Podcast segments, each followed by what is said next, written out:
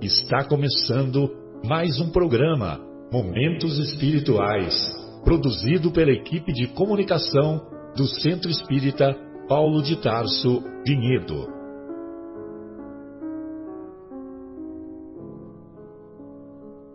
Se guardas contigo o estigma do sofrimento, indagando pela solução dos velhos problemas do ser e da dor, se percebes a nuvem que prenuncia a tormenta e o vórtice traiçoeiro das ondas em que navegas, vem conosco, estudemos a rota de nossa multimilenar romagem no tempo, para sentirmos o calor da flama de nosso próprio espírito a palpitar e morredouro na eternidade, e acendendo o lume da esperança, perseveremos juntos em exaltação de alegria que Deus, o Pai de infinita bondade, nos traçou a divina destinação para além das estrelas.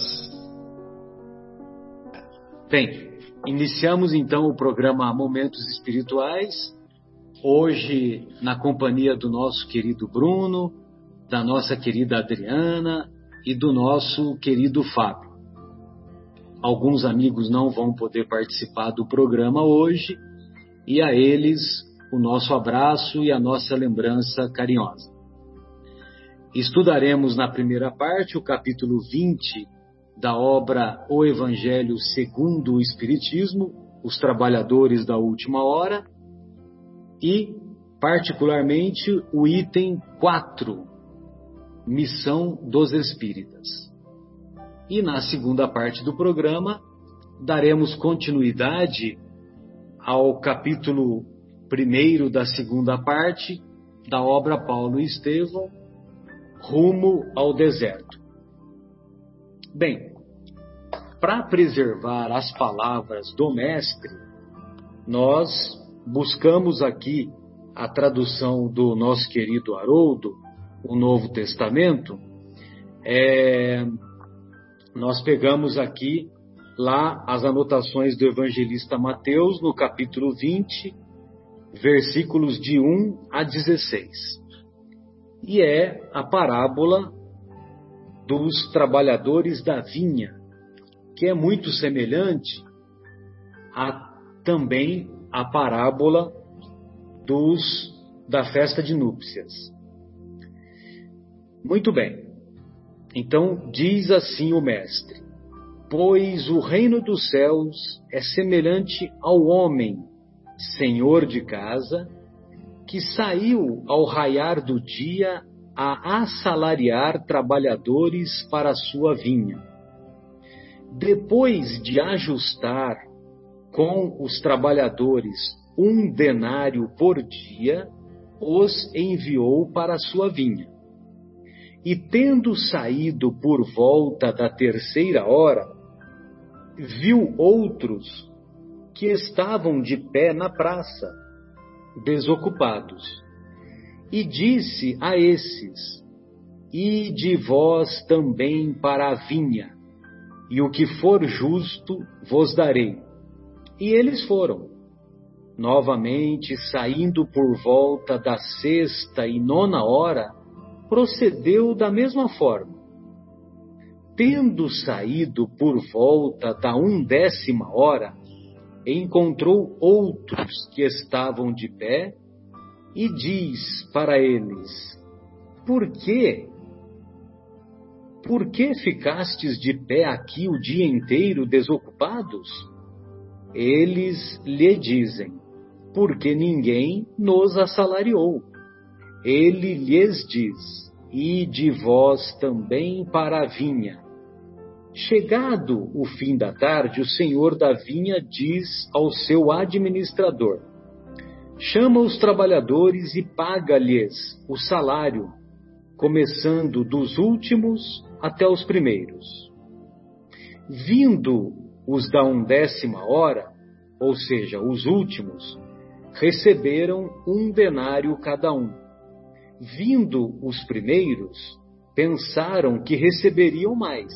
Todavia, também eles receberam um denário cada um. ao receberem, murmuravam contra o senhor da casa, dizendo: Estes últimos fizeram só uma hora, e tu os fizestes iguais a nós, que carregamos o peso do dia e o calor ardente. Em resposta, disse a um deles: Companheiro, não estou sendo injusto contigo. Não ajustaste, não combinaste comigo um denário? Toma o teu e vai-te. Quero dar a este último tanto quanto dei a ti. Não me é lícito fazer o que quero com o que é meu? Ou o teu olho é mau porque eu sou bom? Assim, os últimos serão os primeiros, e os primeiros serão os últimos. Bem, pessoal, é, quando nós analisamos esta parábola, nós reconhecemos que sem o conceito da reencarnação é muito difícil entendê-la. É muito, muito difícil porque é, aos olhos humanos, aos olhos é, do homem do século XX, com, com 300, 400 anos aí aproximadamente de materialismo, não dá para aceitar, não dá para compreender que o cidadão que trabalhou uma hora ganhe o mesmo valor do que o cidadão que trabalhou as 12 horas, né? Evidentemente que se trata de uma parábola, evidentemente que também temos que reconhecer que, como nós dizemos lá, lá em São José do Rio Pardo, o que é combinado não é caro, né? Aliás, não é só em São José do Rio Pardo, né? No, principalmente no interior de São Paulo, interior de Minas, interior do Brasil, essa expressão é muito corriqueira, né?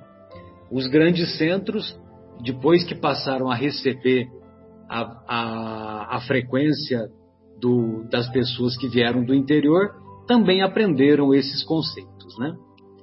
Mas aquilo que é combinado não é caro. Então nós reconhecemos isso.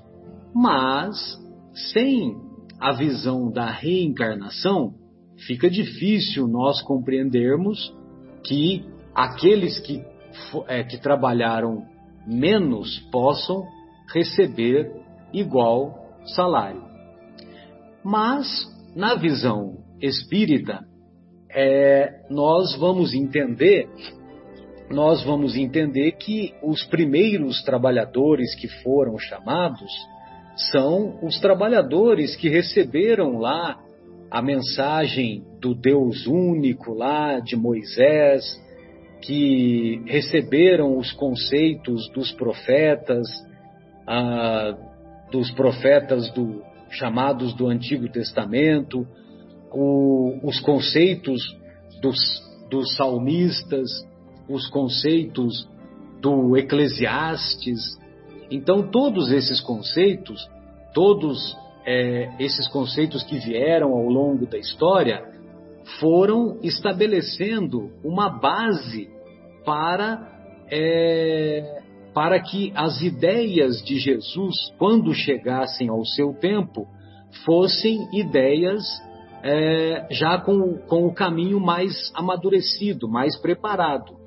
Tanto é que nós vamos ver lá na história da humanidade, 500 anos antes de Jesus, veio Sócrates, veio Buda lá no Oriente, já tinha vindo Confúcio também lá no Oriente, todos com a finalidade de trazer os conceitos de espiritualidade. Bem, ah, veio Jesus e Jesus trouxe o conceito do, do amor a Deus e ao próximo como a si mesmo, mas também trouxe o conceito de amar os inimigos. E nós, quando chega Jesus, nós fazemos a transição. O planeta Terra deixa de ser mundo primitivo e passa a ser mundo de provas e expiações. Aí dois mil anos se passam, novos mensageiros, novos apóstolos, sobretudo dos ensinamentos de Jesus, é, ao longo da história trazem a sua mensagem de fé, de esperança.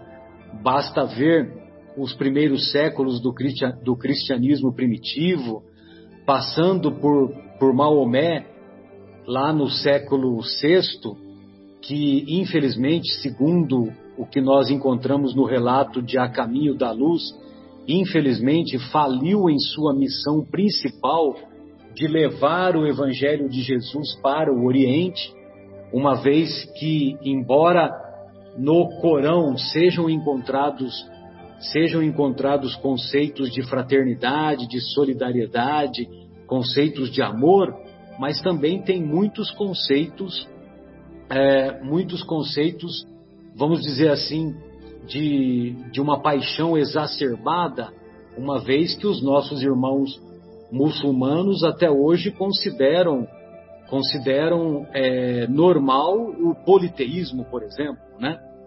Consideram normal é, algumas práticas que, que eram encontradas lá no século VI. Bom, aí alguns séculos depois nós vamos receber a mensagem do nosso querido Francisco de Assis, que veio ler, não que veio é, praticar o Evangelho na sua essência mais pura. Um pouco depois veio é, aí na, na Alemanha, como é que ele chama mesmo? O protestantismo, Fábio, agora me, me fugiu o nome. Lutero. Ah, é, Lutero. Veio veio Lutero, qual que é o primeiro nome? Martinho. Ah, é, pra Martinho nós, né? Lutero. Não sei qual que é o verdadeiro. Não, não, é Martinho Lutero, é isso que eu queria lembrar. Veio Martinho Lutero e trouxe o conceito do protestantismo que rompia com aquele modelo anterior do, do catolicismo. E, enfim, todos esses conceitos foram preparando a, preparando o caminho para que, após a, a, a Revolução Francesa, que trouxe os conceitos de liberdade, de igualdade, de fraternidade, pavimentassem o caminho para a chegada do Consolador prometido. E evidentemente que o Consolador prometido, a doutrina espírita, ela, é, ela encontrou um período em que a ciência estava mais amadurecida, em que a sociedade estava mais amadurecida e esses conceitos de espiritualidade, baseado em dados, em, em fatos mediúnicos, pudessem então ah, pudessem então encontrar uh, encontrar um, uma fase da humanidade, é, uma fase da, da, humanidade que propiciasse é, a chegada desses conceitos de Deus, imortalidade da alma, é, comunicabilidade com os espíritos, reencarnação e é, pluralidade dos mundos habitados. Bem, então eu só fiz essa breve exposição com o, o objetivo de, de mostrar que nós estamos sendo chamados para a vinha desse, desse dono dessa vinha, né, da, da parábola que o mestre nos traz, nós estamos sendo chamados há mais de 20 séculos. E o salário, o salário é um só. O salário é a nossa própria transformação moral. E nós ainda continuamos renitentes, ainda continuamos teimosos em não somente não aceitar, mas como em desviarmos-nos do caminho de maneira desastrada. Lá na obra para finalizar a minha breve exposição, lá na obra Vivendo o Evangelho, o André Luiz referente a esse referente a esse tema, missão dos espíritas, em uma mensagem intitulada Missão Intransferível, ele diz assim, ele termina dessa maneira: A doutrina espírita liberta para o conhecimento superior, exortando ao exercício do bem segundo o Evangelho de Jesus. Segundo o Evangelho de Jesus. Estude sempre, mude para melhor, pratique as lições aprendidas e divulgue o ensinamento dos Espíritos, assumindo aquela missão intransferível, segundo a qual a melhor propaganda do Espiritismo é a transformação moral do espírita. Tem um pensamento do, do Emmanuel que ele diz né, que a, a melhor propaganda do Espiritismo é a sua divulgação. Sem dúvida, é a sua divulgação. Mas a melhor propaganda do Espiritismo é quando nós, pela nossa transformação moral, nós somos capazes de influenciar positivamente os irmãos que conosco convivem, que cruzam o nosso caminho. Muito bem. Ô Adriana, eu gostaria de ouvi-la, querida. Por favor. Fala, Marcelo. Boa, boa tarde aí a todos. É sempre bom estar aqui mais um sábado junto com vocês.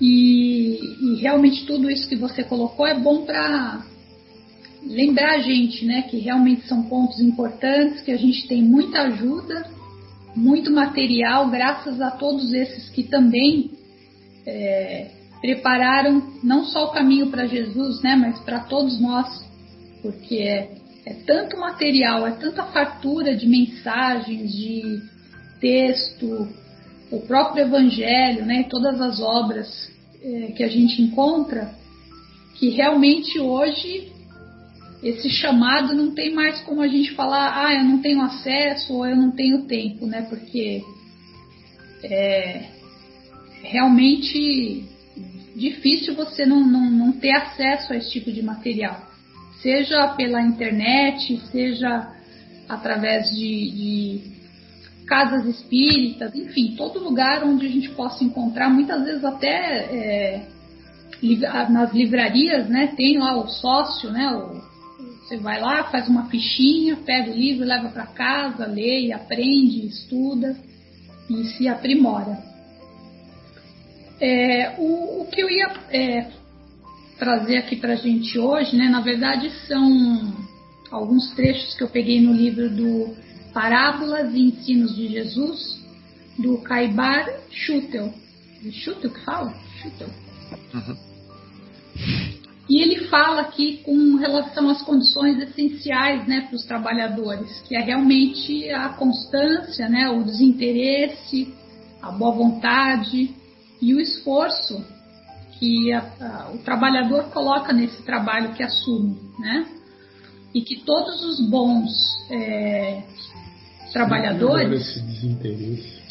É, todos os, os, bons trabalhadores se distinguem por ter essa características, né? Então, é, enquanto alguns uh, trabalham pelo dinheiro, né, preocupados com o resultado, como aconteceu ali, né, quando o senhor da vinha vai pagar a, a eles pelo trabalho, né, eles estão ali não preocupados nesse esforço, nesse desinteresse, né?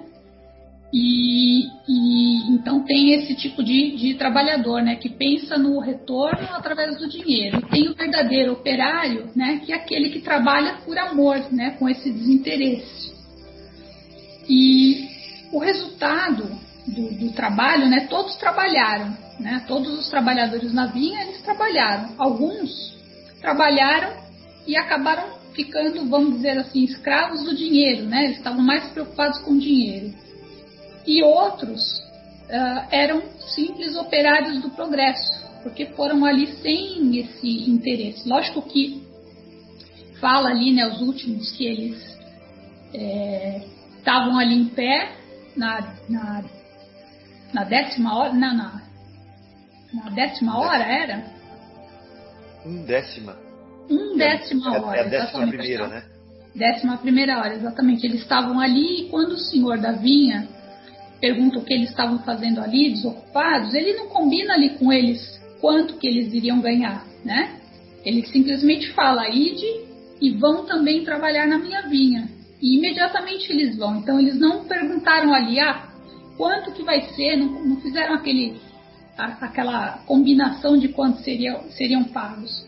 Naquele momento, é, segundo aqui o Parábolas e Ensinos de Jesus, ele fala que é, eles praticaram, eles tiveram a boa vontade, né? permaneceram aguardando o trabalho, tiveram o desinteresse e colocaram todo o esforço que eles tinham disponíveis naquela última hora que eles tinham para trabalhar. E que, na verdade, muitas vezes, é, o senhor da vinha, né, ou Deus, vamos dizer assim, ele não, ele não faz questão de saber a quantidade de trabalho que é feito, mas sim a qualidade né, daquilo que é executado. E também da permanência até o fim, né, da, nossa, é, da nossa vontade e persistência em trabalhar até a última hora, realmente. Né? E quando o proprietário da vinha vai fazer lá o pagamento, né, ele, ele pede para chamar os que apareceram os que, os que foram os últimos, né, na verdade. E quando ele faz o pagamento, os outros que trabalharam desde as primeiras horas, como disse Marcelo aí, né, como ele leu na, na parábola, eles reclamam, né? Ou seja, eles acharam realmente injusto, né? São os, os olhos dos homens, né? A gente não enxerga com como quem o, olho misericordioso de Jesus, né? De Deus que viu ali que realmente eles estavam, os últimos, estavam disponíveis para o trabalho e prontos, com vontade, faltava só o trabalho. E quando o trabalho apareceu, eles foram. Então, ele achou justo fazer o pagamento por aquilo que ele determinava, né? Então, ele, ele, o senhor da vinha responde para esses que reclamaram, né? Não te causo dano algum. Não me é lícito fazer o que quero tens mau olho porque sou bom? Então aqui ele, ele nos chama a atenção né, do, do, do quanto a, a inveja, né, às vezes, toma conta da gente, né, quando a gente cuida mais do interesse próprio do que da coletividade. Né? Numa parte do Evangelho fala aqui sobre a solidariedade, né? Os interesses do coletivo, da humanidade como um todo, e não só no, no trabalho que cabe a mim fazer, né? Mas os, todos os nossos irmãos, né? Então aqui ele fala, né, que que a gente tem que ter atenção quanto à ambição desmedida, à inveja que cria insatisfação, ansiedade, amargura, não só material, mas também espiritual né? E que muitos de nós somos realmente os trabalhadores da última hora, né? E que somente agora nós estamos um pouquinho mais convencidos, né? A sementinha que alguém já plantou na gente também em algum momento está crescendo, está evoluindo e nós estamos começando a trabalhar, né? Devagarzinho, mas estamos começando. E a gente tem que lembrar também que a gente tem que que a gente tem que lembrar que a gente sempre vai ter o estímulo dos seres superiores, né, que nos estimulam para que a gente possa nos juntar aos demais trabalhadores do bem, praticar o amor, o auxílio, levar uma palavra amiga, um abraço reconfortante, um apoio, uma prece, sempre com uma mensagem de esperança, né, para tantos quantos vão ainda um dia despertar, né, assim como nós estamos devagarzinho pra, é, caminhando, né, nessa, nessa estrada. E aí no livro lá do nosso lar tem aquela frase, né, também que é famosa, não só no interior, né, acho que em todos os lugares, que fala, né, que quando o servidor está pronto, o trabalho aparece. Então, que a gente se prepare, né? Para que a gente possa, na hora que o trabalho aparecer, realmente trabalhar com toda a nossa vontade, o desejo e, e praticar tudo aquilo que a gente está aprendendo aqui, né? E para encerrar, eu achei uma, um trechinho no num site que chama Mundo Espírita, que é do livro Cotidiano e Reflexões Espíritas, que diz assim: que Jesus, o trabalhador incansável que nos convoca à cooperação, que ele possa nos auxiliar a buscar a fidelidade a Deus pelo esforço constante no serviço do bem, ainda que trazendo as marcas das imperfeições morais, mas igualmente pelo reconhecimento da nossa condição de criaturas que estão destinadas à luz, necessitadas do exercício de servir e trabalhar por nós e pelos outros na construção de um mundo melhor. Então, que a gente está tá falando aqui realmente que a gente é destinado à luz e que nós precisamos desse trabalho né, para exercitar e construir um mundo melhor. Que a gente possa estar preparado para a nossa chamada, né? Sabe que a gente morando aqui em Portugal, nós somos convidados a primeira vez para ir numa vinha. Mas é uma vinha diferente, né? A vinha do homem, né? Ir lá, colher as uvas, também é gostoso. Agora imagina a gente é, aceitando né, o convite de Jesus e de Deus para ir trabalhar na vinha dele, né? Como vai ser a nossa alegria? Sem dúvida. É isso. Sem dúvida. Muito bem. Então, o Bruno, só antes de passar para você, é, lá no, em Levítico 19, no capítulo 19, versículo 13, tá assim, ó: Não oprimirás o teu próximo nem o roubarás. O salário do operário não ficará contigo até a manhã seguinte, né? Então, por isso que por isso que Jesus fez essa referência que teria que fazer o pagamento no dia, né? é, na parábola. E lá em Deuteronômio, Deuteronômio 24, capítulo, capítulo 24, versículo 14, tá assim: Não oprimirás um assalariado pobre, necessitado, seja ele um dos teus irmãos ou um estrangeiro que mora em, sua, em tua terra, em tua cidade. Pagar-lhe-ás o salário a cada dia, antes que o sol se ponha, porque ele é pobre e disso depende a sua vida. Deste modo, ele não clamará a Iavé contra ti, e em ti não haverá pecado. Né? Olha só que interessante, né? Eu não sabia disso. Muito bom, Bruno. Gostaria de ouvi-lo, querido. É, eu também, é, para mim foi uma novidade isso daí. É, Olá, amigos, né? Inicialmente, que a paz do nosso Mestre Jesus possa nos envolver aí para as nossas reflexões. É, conforme você estava dizendo isso, né, é interessante porque é, o que estava escrito em Levíticos, né, e, e era um modo é, de vida na época, e, e, a gente vê que Jesus, é, quando esteve encarnado com nós, é, aqui no nosso planeta, ele também é, falava a respeito daquilo que era o modo de vida das pessoas na época, né?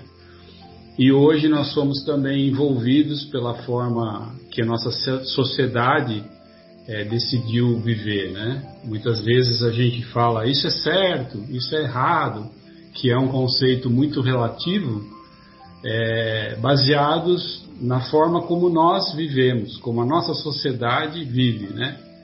E é, é, é, sempre bom lembrar né, que a forma como vivemos em sociedade é uma escolha exclusiva da nossa própria humanidade. Né? Ninguém mais santo do que nós, ou é, um ser dito superior chegou aqui e deixou um manual dizendo para nós assim, ó, não, vocês vão ter que viver dessa maneira, vocês vão ter que cobrar pelas coisas, as pessoas mais pobres elas vão morrer de fome, é, se houver injustiça, o poderoso vai ganhar e aquele que é mais é, é, coitado, não vai ter direito, né? Isso é uma escolha nossa, né? Ninguém nunca disse para a gente fazer isso, né? Então, isso é interessante que a gente tenha sempre é, é, como, como premissa básica do nosso entendimento que a forma como, como nós escolhemos viver, ela depende exclusivamente de nós. É uma escolha, o próprio nome diz, né? É, eu trouxe uma reflexão a respeito aí do tema missão dos espíritas, né, que eu colocaria como não só dos espíritas, mas missão de todo cristão, missão de toda pessoa que realmente acredita é, na obra de Deus e nas suas leis soberanas e que deseja é, o crescimento, né? o crescimento espiritual, o, crescimento moral, o aprimoramento do ser. Né? Eu acho que seria a missão básica para esse tipo de pessoa, né? e não só os espíritos. É, triunfo da ética, né? Aquele que acredita no triunfo da ética, né? Não interessa Isso. se é chinês, russo, exato, né? exato. corintiano, palmeirense, não interessa. É, não interessa, exatamente. Então, é, partindo do princípio, né, partindo do princípio dessa parábola, né, do Senhor da Vinha, onde a gente interpreta o pai de família como sendo Deus, nosso Criador, a vinha como sendo nós, a humanidade, e o trabalho, a aquisição de virtudes, né?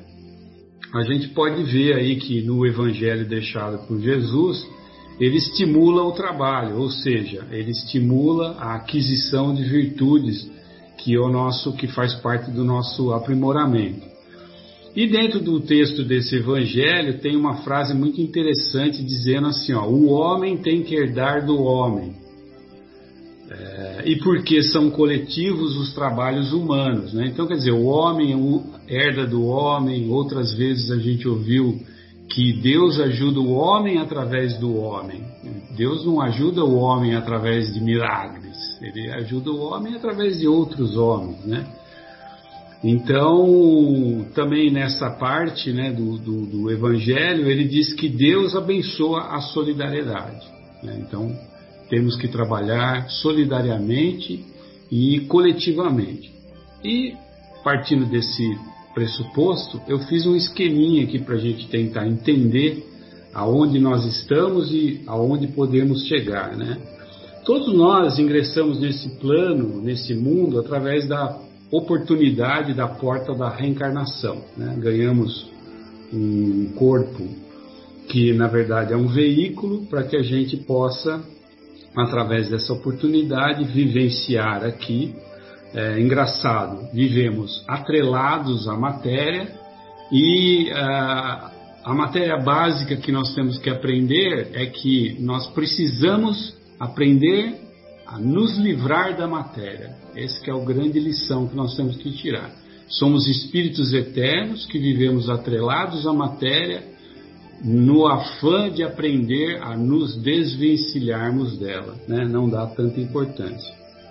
Mas quando nós entramos por essa porta da reencarnação, nós seguimos um caminho aqui, praticamente todos seguem é, esse caminho, né, que nós temos. Os nossos interesses, que podem ser diversos, né, formação profissional, família, trabalho, enfim, tudo aquilo que vai nos acontecer em relação ao nosso lado individual, e aquelas coisas que nós não conseguimos fugir, né, que são as provas, as provas terrestres que nós temos, que são ou expiações, porque nós decidimos mal em outras encarnações, ou provas, realmente o nosso espírito chegou num ponto que, estamos, que temos que ser provados para ver se realmente passamos e mudamos de estágio.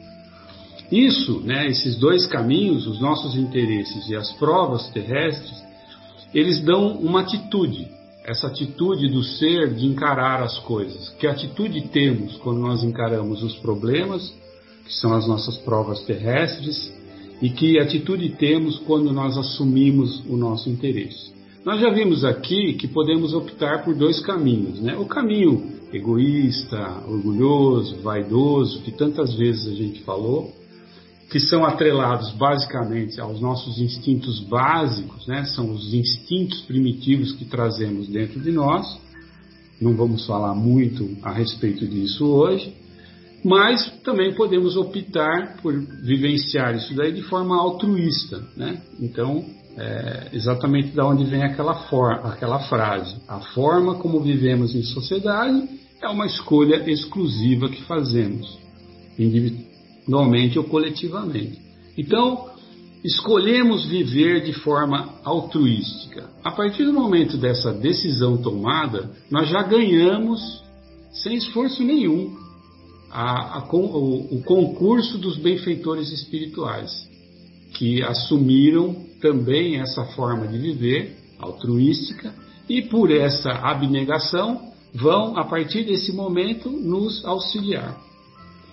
Além disso, né, é, nós temos a doutrina espírita, que trouxe tanto conhecimento para que os nossos horizontes aí pudessem se abrir através do conhecimento, através da fé e através realmente da conquista dessas virtudes.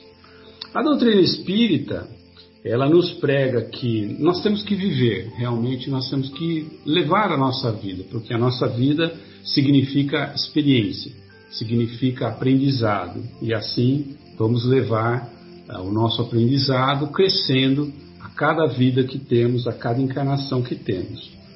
Isso vai nos levar à nossa libertação, ao nosso estágio lá na frente, depois de não vou nem chutar um número aqui de encarnações, mas vamos dizer muitas, vamos atingir o estado de espíritos puros. Então temos que viver, temos que aprender, temos que nos libertar. E também a doutrina espírita diz o seguinte: além de vocês se amarem entre vocês, vocês têm que se instruir.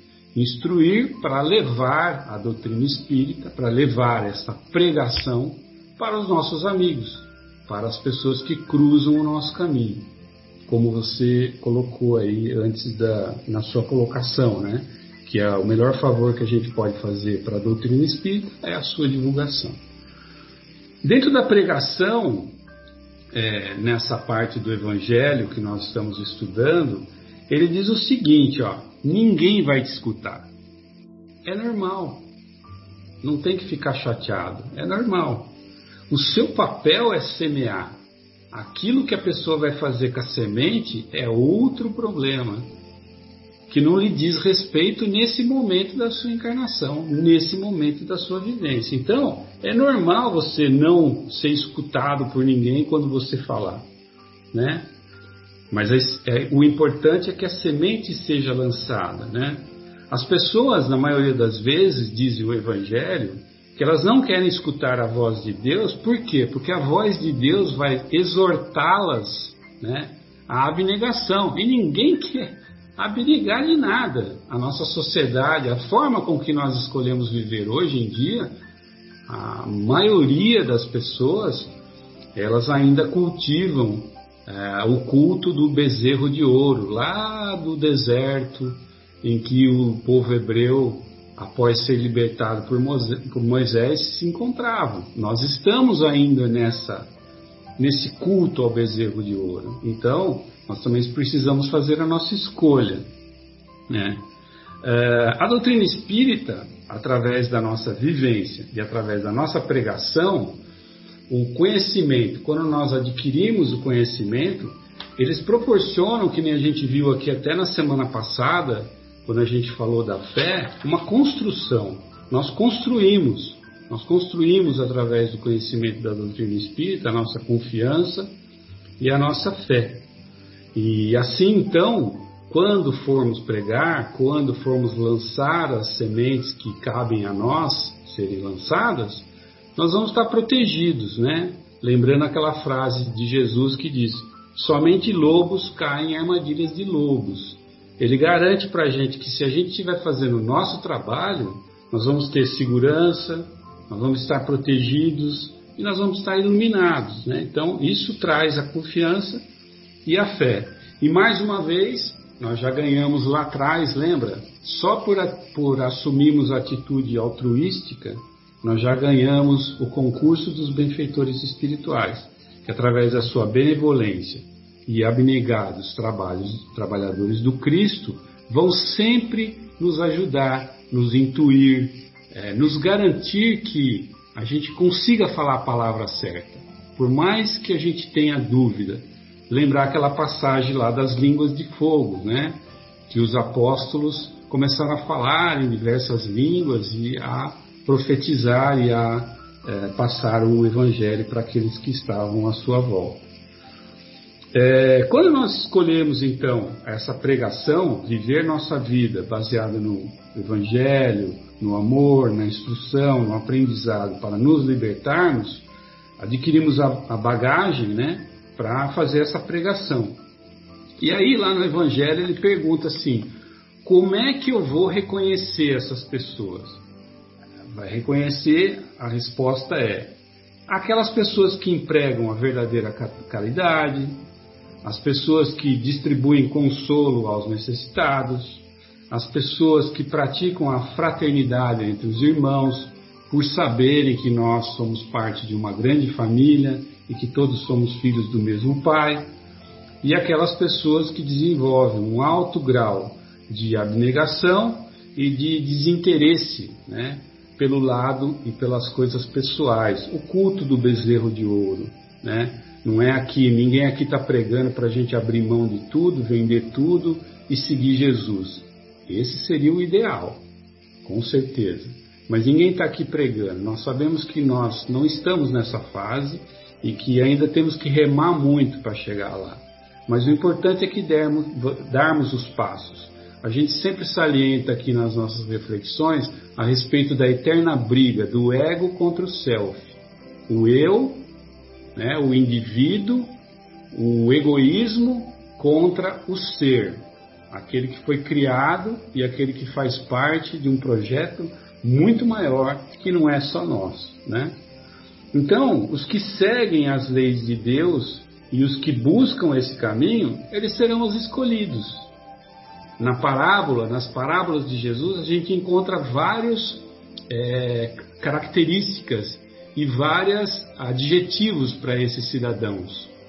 Eles são chamados escolhidos, em alguma parábola eles são o trigo e não o joio, em alguma parábola eles são as ovelhas e não os lobos, e são aqueles que, em uma parábola, estarão à direita do Cristo estarão à direita do Cristo.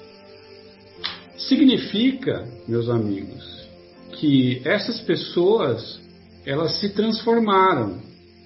Essas pessoas auxiliaram a transformação da humanidade. Elas criaram seres melhores e, e por isso criaram uma sociedade melhor. Fizeram uma escolha baseada nos princípios do Evangelho e nos princípios do amor que o Cristo nos ensina para escolher um modo de viver em sociedade. É uma escolha nossa, lembra? E essas pessoas escolheram esse modo. Então, essas pessoas que estão à direita do, à direita do Cristo, essas pessoas que são o trigo, elas vão seguir adiante no nosso planeta, que vai mudar de provas e expiações e passar a ser um plano de regeneração, um planeta de regeneração. Aqueles que estiverem à esquerda do Cristo, aqueles que não foram escolhidos, o joio ou os lobos, eles vão continuar. Com certeza o Pai é misericordioso e já garantiu que não vai perder nenhuma ovelha. Então nenhuma vai ser desperdiçada.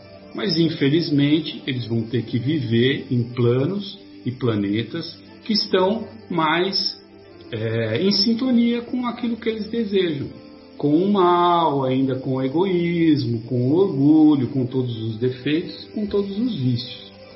Então fica aí o convite: que caminho queremos, que sociedade escolhemos e aonde vamos querer viver. E, e, e aí, assim, de posse dessa decisão, saber quais são os passos que devemos tomar. Para encerrar a reflexão, eu só queria deixar aqui uma consideração que eu achei lá no livro Reforma Íntima Sem Martírio, que diz o seguinte, muito interessante, para que a gente possa sempre lembrar. Uma semana é composta de 10.080 minutos. 10.080 minutos. Uma atividade espiritual, em média, dura 90 minutos. Em média, 90 minutos. Atividade espiritual, ela, ela, é, a finalidade dela é a aquisição de noções elevadas para a transformação do ser. Geralmente, a gente não encontra pessoas que participem mais do que duas ou três vezes de atividades espirituais. Então vamos dizer três vezes. Três vezes por semana seria 270 minutos. 3 vezes 9, 27, 270 minutos para o preparo de um ser melhor. 270 minutos, meus amigos, 3% de uma semana. Então vale a pena até pela economia. Mais uma vez, obrigado pela oportunidade e desejo sempre muita paz a todos. 10.800 minutos. É, 10.080 minutos. 10.080 minutos. Mas engraçado, né? Se você participar de três reuniões espíritas, você está se melhorando e gastando só 3% da sua semana. É, essa, essa que é a diferença do, da irmã Dulce, né? Porque ela, ela falava, quando eu inspiro, obrigado, nosso Senhor Jesus Cristo. Quando eu expiro, le, le, louvado seja nosso Senhor Jesus Cristo, né? Que é, essa que é a diferença, né? Porque ela ficava, ela usava os 10.800 minutos. É. 10.080, 10.080. Verdade. Muito bem. Muito bom. Maravilha, obrigado aí. O nosso querido Bruno, você viu aí, Fábio, que ele, ele destrinchou a, a, a mensagem do, do Erasto, né? Missão dos Espíritas, né? Opa! Ah, Tá pois não, bem? Fábio. Pensei que tinha caído. Ô, Fábio, então vamos lá, querido. Fique à vontade. Gostaria de ouvi-lo. Tá bom, tá joia. É, tem um- uma, uma coisa que, é, vendo palestra, eu descobri que eu achei fantástico. Ah, beleza. Vocês estão me ouvindo bem? Agora sim, você melhorou o microfone, eu ia pedir para você fazer justamente isso. É. Então, vocês devem estar vendo a minha tela aí? Agora ficou um Sim, pouco tá, tá bagunçado. compartilhada, tá, tá legal, tá Tá. dando pra ver. Tá dando para ver, né? Então, esse texto aí é, é de uma explicação da Torá que é feita pelos sacerdotes. É um livro isso, chama Torá Kohanim. Kohanim é sacerdote judeu. Vocês estão me ouvindo bem? Estamos. Aham. Sim, Tá, tá, alto, tá ruim de ler? Tá ruim de ler? É, eu acredito, Fábio, que você tenha que ou fechar a tela da câmera ou então expandir aquilo que você quer que a gente veja. Porque não está dando para ler mais o que você separou aí no compartilhamento. Tá bom. Não, é- É. tudo bem. É porque é o seguinte, eu tô vendo aqui agora que está compartilhando duas telas. Exato. Então, é, deixa eu ver se isso aqui vai melhorar. Você consegue fechar uma dessas É, geralmente compartilha o seu monitor aí. Aquilo que está aparecendo no seu monitor é o que nós estamos vendo aqui. Então, É. se você fechar, se está uma na frente da outra, você fechar da frente ou minimizar ela, a gente consegue ver o que está atrás. N- não funcionou isso que eu fiz agora não, né? Não. Tá bom. Então, deixa eu parar isso aqui. É, é- é problema técnico mesmo, tá? Tá ótimo. Problema técnico mesmo, porque. é, Bom, o que eu queria falar para vocês é o seguinte: tem um, um, um livro é, que Mas chama-se. Entra, entra com a sua imagem aí, Fábio. Pode entrar. Tá bom.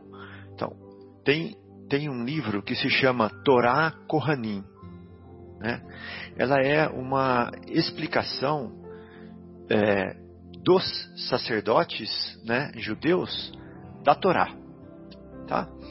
E lá nesse livro, é, no trecho do capítulo 2, no versículo 5, tem o seguinte: olha que interessante isso. Vocês estão me ouvindo bem, né? Tá. Olha só. Um rei contratou muitos trabalhadores. Vai ouvindo. E havia um entre eles que trabalhou com ele por muitos dias. Os trabalhadores vieram reclamar o seu salário, e este, que trabalhou muitos dias, entre eles. O rei diz ao trabalhador: Meu filho, eu me voltarei para você. Estes muitos trabalharam pouco para mim, e eu lhes darei um pequeno salário. Mas quanto a você, há um grande cálculo que estou destinado a fazer contigo. E aí? Parecido com, com o texto de hoje? Lembra, né? Lembra? Mas é tudo ao contrário. E o Jesus falou que não veio destruir a lei. Danadinho, né? Mas ele veio justamente, quando ele colocou essa parábola, ele justamente derrubou esse ensinamento dos sacerdotes judeus, que eram é, descendentes de Arão, irmão de Moisés. Era um ramo dos levitas, né, esses sacerdotes aqui. Então ele veio justamente, ele pegou essa parábola e transformou, virou ela do avesso. Porque nessa parábola aqui ele fala que foi um rei que contratou trabalhadores. E na parábola nova ele fala que foi quem? Que foi um pai de família, né? Um senhor de família, um pai. Olha a comparação, que diferença do reino dos céus. Né? Uma era um rei, na outra era um pai. Aqui ele fala o seguinte, meu amigo, você trabalhou muito, você ganha muito. Você trabalhou pouco, você ganha pouco. Nessa parábola, nesse ensinamento aqui da Torá Kohanim, capítulo 2, versículo 5.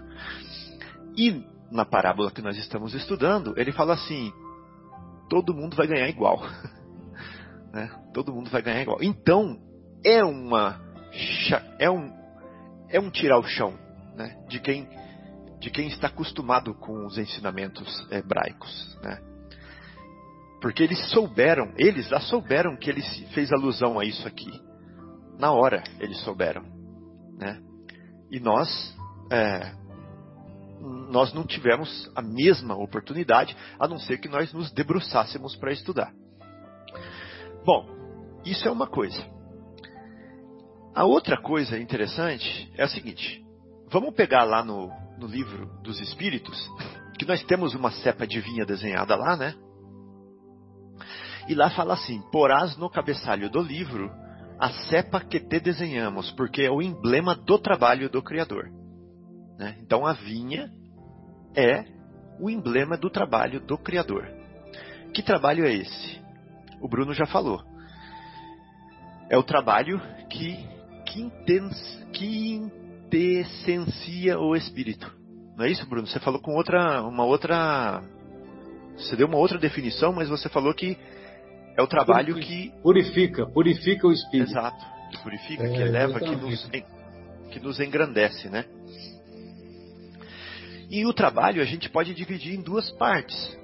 Tem o trabalho é, realização ou ação que realiza por fora, né? Que é o, o trabalho corriqueiro nosso, e tem o trabalho serviço que realiza por dentro, né? Mas os dois quintes, quintessenciam o homem. Os dois são o trabalho da vinha do Senhor, né? Porque somente a luz do amor divino pode converter uma alma. Né? Então, nós estamos na fabriquinha de elevação de espíritos. Né? Estamos todos dentro dessa fabriquinha de elevação de espíritos quando nós, quando nós vivemos e somos submetidos à lei. Né? Agora, o outro ponto que eu queria trazer é o seguinte: que pena que vocês não, que eu não consegui compartilhar minha tela. Eu pus aqui uma foto do Kairos e pus aqui uma foto do Cronos. Né? Cronos é o deus do tempo, que tem a ampulheta na mão, deus grego, né? E o Kairos também é um deus grego. Ele tem um topete grande, né, na frente e a careca atrás. Por quê? Porque quando ele passa, você tem que pegar ele pelo cabelo, enquanto ele está na sua frente. Se ele passar, você não pega mais na careca dele, ele vai embora, né? Então o Kairos é o deus do tempo também, só que é o tempo oportuno, é o tempo maduro, é o tempo certo, é o tempo próprio. Deu para entender a diferença? O Cronos é sequencial. cronológico. O Kairos é o tempo da hora certa, quando a uva está madura. É o a tempo oportunidade. É a oportunidade. Tá legal. Agora eu vou ler uns textos do Evangelho para vocês. Vocês me falam. Olha só, se está escrito Kairos ou se está escrito Cronos lá, tá bom? Exercício. Lucas capítulo 1, versículo 57. E completou-se para Isabel o tempo de dar à luz, e teve um filho. Chegou o tempo da Isabel de dar o filho. Que tempo é esse? Cronos ou Kairos? Kairos. Não, não. Cronos. Tá falando de relógio, nove meses. Ah, Dez? tá bom. Nove meses não. Dez semanas, né, Marcelo? Quare- 40 Ah, semanas. 40 semanas. então, esse é o tempo cronológico. E lá está escrito assim, ó, bem claro, Kairos. É, não, Cronos. Está escrito bem claro, Cronos em grego. E eu ia mostrar isso na tela aqui. Então vamos lá. Marcos capítulo 1, versículo 15. O tempo é chegado, dizia ele. Opa!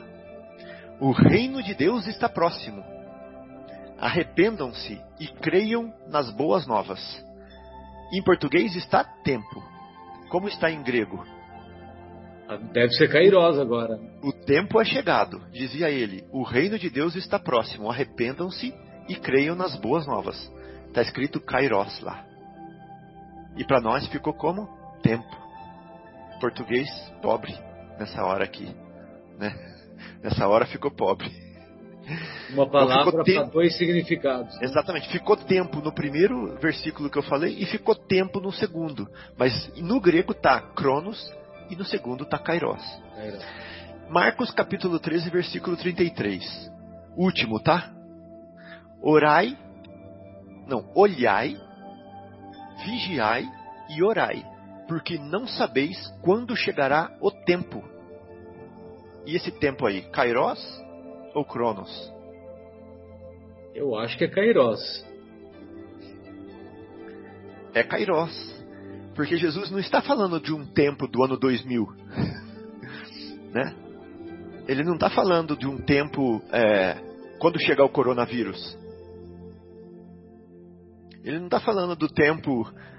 Boa. Estão mostrando a foto aí. O, o, o Bruno e a Adriana. É isso aí. Esse Kairos mesmo aí, esse topetudo aí. Ele não está falando do. É, é, ele não está falando da Segunda Guerra Mundial e que, que veio quase que junto com a, com a Primeira Guerra Mundial, né?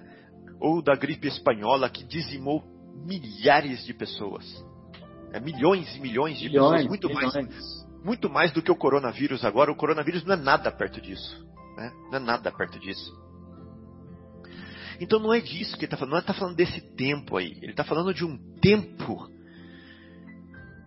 interior, tempo da madurez, o tempo do trigo e do joio, que também é um tempo da madurez. É um tempo chegou a hora da ceifa, meu amigo, porque agora é a hora, né? É o momento oportuno, né? É isso que ele está falando, e não, e não é um tempo cronológico. Então, essa parábola aqui me leva a, a, a entender que quando ele fala de horas, né? que é tempo, ele está falando da hora interna de cada um. Ele está falando da hora que você é chamado. Entendeu? E o Espiritismo, o Espiritismo, com certeza é uma passagem desse Senhor da Vinha para o Marcelo, para o Bruno, para a Adriana, para mim não, para o Marcelo, para o Bruno, para a Adriana, falando assim: vamos? né? Vamos, vamos. Eu te convido a deixar de ser multidão, a deixar de ser esse povo parado aí na praça. Eu te convido a ser discípulo. Você quer ser discípulo? Né? Ser discípulo não é fácil, não. É o cavalo passando arriado, né?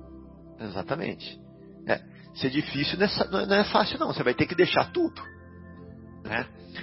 Tem uma música do, do, do Tim e Vanessa que chama Chamas. Ele fala assim: Deixei meu pai, meu mar, meu cais, e busquei meu lugar junto a ti. Vocês lembram dela? lembram dessa música? Lembro. Linda demais, né? Então é isso, é chamar para ser discípulo. Chamar para ser discípulo. E, e, nesse texto que nós estamos lendo aqui é, do Evangelho hoje, ele fala lá no começo, né? Sacrificar a propagação do Espiritismo, que é o Evangelho é, é, reinterpretado, né? Assim, ó, sacrificar a sua propagação os vossos hábitos. Não precisa nem ser os seus bens materiais, nem nada. Estou falando dos vossos hábitos, né? Os vossos trabalhos caros, as vossas ocupações fúteis. Então, ide. E você quer ser discípulo? Vem comigo. Só que não é só o Espiritismo que é um chamamento como esse. Né? Nós temos chamamentos acontecendo é, é, notáveis, né? por exemplo, com o chamamento que o Papa Francisco fez a, a, a inúmeros espíritos dentro do catolicismo para, é, para essa, sair dessa situação de comodismo né? e de tradição é, milenar que vinha se vivendo para uma nova visão, por exemplo. Né? Então, o, o Cristo, o, o, Senhor, ele passa né, no campo de trigo, lá separando o joio do trigo, ele passa na vinha, ele passa, é, ele passa dentro de cada um no momento oportuno de cada um. Né? Então, eu queria trazer a interpretação é, dessa parábola para esse, esse detalhe, né?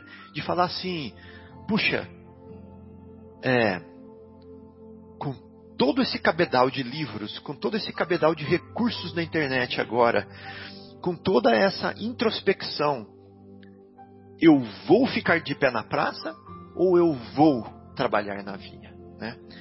E a vinha, a vinha nada mais é, né, ou, quer dizer, o, o, a recompensa da vinha nada mais é o seguinte: para entender isso, eu trouxe um trechinho do livro Nos Domínios da Mediunidade, rapidinho, que fala assim, ó: cada criatura com os sentimentos que lhe caracterizam a vida íntima emite raios específicos e vive na onda espiritual com que se identifica.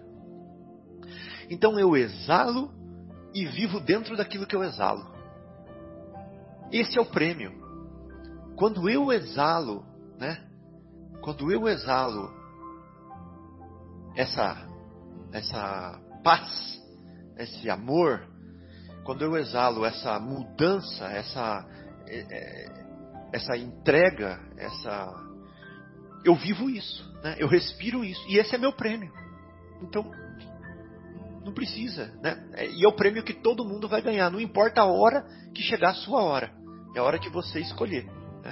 Então esse é um, um novo jeito que eu é, acredito que nós podemos interpretar essa parábola até porque, no item 3 do Evangelho segundo o Espiritismo, é, o Henry Heine, né, ele fala o seguinte, quando ele faz a interpretação dele, ele fala assim, tal um dos verdadeiros sentidos desta parábola, né, dando a entender que é, os ensinamentos de Jesus, eles são, é, eles são é, que nem as cores, que nem a cor branca. Ele Eles tem todas possibilitam as cores várias interpretações. É. Exatamente. Ele tem todas as cores dentro dele, né? Então você você saca dali tesouros e pérolas para, para diferentes nuances e, e, e, necessidades da vida, né? Então é muito lindo isso. Então era só isso, viu, Marcelo e amigos? Maravilha, Fábio. Bem, pessoal, é, já deu o nosso horário aqui, né? E eu agradeço demais aí a as reflexões dos amigos e, e antes de, de, encerrar, eu só queria fazer uma correção que quando eu fiz a referência lá de Maomé, é, que lá na, no Corão muçulmano é, o que é permitido é a poligamia, né? não politeísmo como o Fábio tá me, corrigi, me corrigiu. Né? Então eu quis dizer poligamia. Muito bem, então, amigos. É, retornamos dentro de alguns instantes após a pausa musical para a segunda parte do nosso programa.